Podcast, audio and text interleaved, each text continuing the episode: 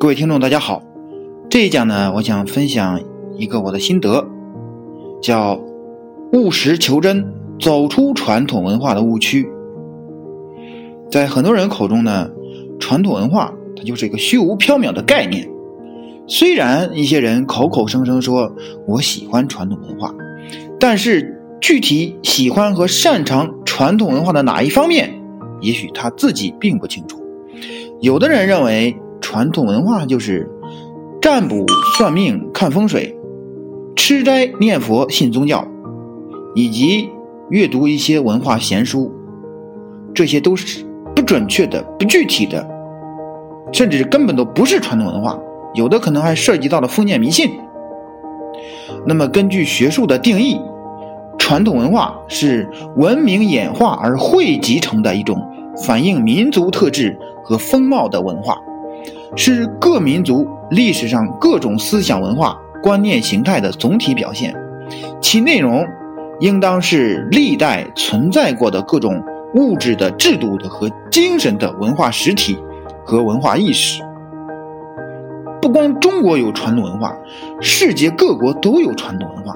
所以呢，当我们学习研究应用传统文化的时候，应该有一种国际化的胸怀和眼光，用上帝视角。看待传统文化的局部和整体，过去和未来，这样会获得更加令人愉快的结论。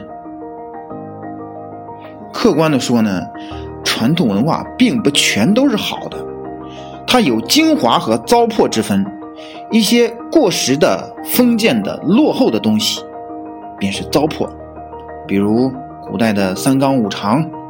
啊，什么女子无才便是德，以及，呃，历史上和当今一些伤害男女双方利益的婚姻习俗，这些都是糟粕。而且呢，随着社会的进步、文明的发展，它将被逐步的淘汰掉。不管现在有没有淘汰，将来一定会淘汰掉。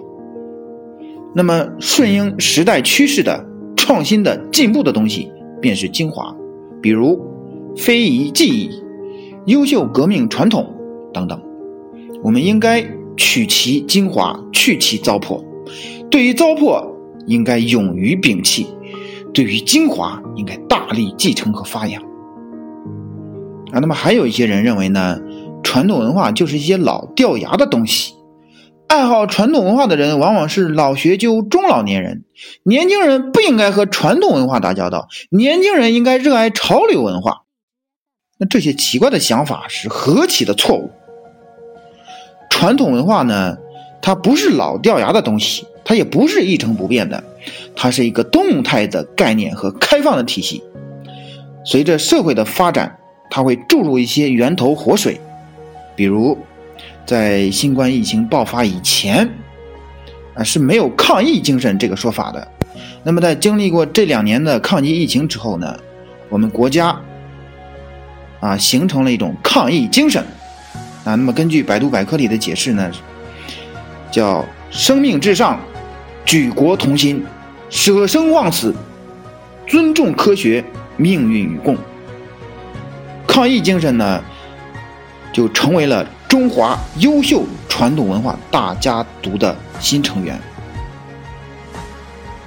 好，那么除此之外呢，还有伟大的建党精神。长征精神、两弹一星精神、载人航天精神，这些都是崭新的，而且将是历久弥新的传统文化。那，我们接着说，呃，刚才说的是精神层面的，那么除了精神层面，还有物质层面的，比如说古建筑，啊，比如广府古城、正定古城，还有当代艺术家创作的书画作品。雕塑作品，这些都是非常有艺术价值、经济价值的传统文化事物啊，或者传统文化元素。呃，一些旅游景区也不断的成为网红打卡地，比如说邯郸的丛台公园、保定的古莲花池，很多地方，这难道不是潮流文化吗？这正是继承了优秀历史传统的潮流文化。也就是说，这种潮流文化它是有根儿的，有根脉的。一种所谓的潮流不从传统文化中汲取营养，那它就是无根之木、无源之水，会像五彩缤纷的泡沫一样转瞬即逝。那对于一个人也是这样，一个人做学问，不管他是文理科还是工商科，无论是自然科学还是社会科学，如果不从优秀的传统中汲取营养，那么他的学问根底是浅薄的、不扎实的。从商务实践上来说，一个商人或者创业者热爱传统文化，那么这对于他的生意也是非常有帮助的，因为。做生意是一件很利益化的、很功利化的事。那很多客户啊，对于利益化，尤其是涉及到钱比较多的产品或服务啊，他是比较敏感的。那怎样化解客户的敏感戒备心理？做文化包装啊，你得用好文化武器呀，你得披好文化外衣呀。你看，有的生意人呢，他给自己的定位，他不是说啊，我是一名推销员，我是一名销售总监，我是一位营销主管，这种标签太干巴，太乏味，哎，太生硬。不是说这种标签不好，它太干。那有的人呢会玩人家给自己定一个复合型标签，比如说一个喜欢书法的理财规划师。一个喜欢绘画的营销经理，一个爱读书的融资顾问，一个喜欢古筝的策划人。哎，你看，这就是善于运用传统文化元素、兴趣特长来包装自己、推出自己。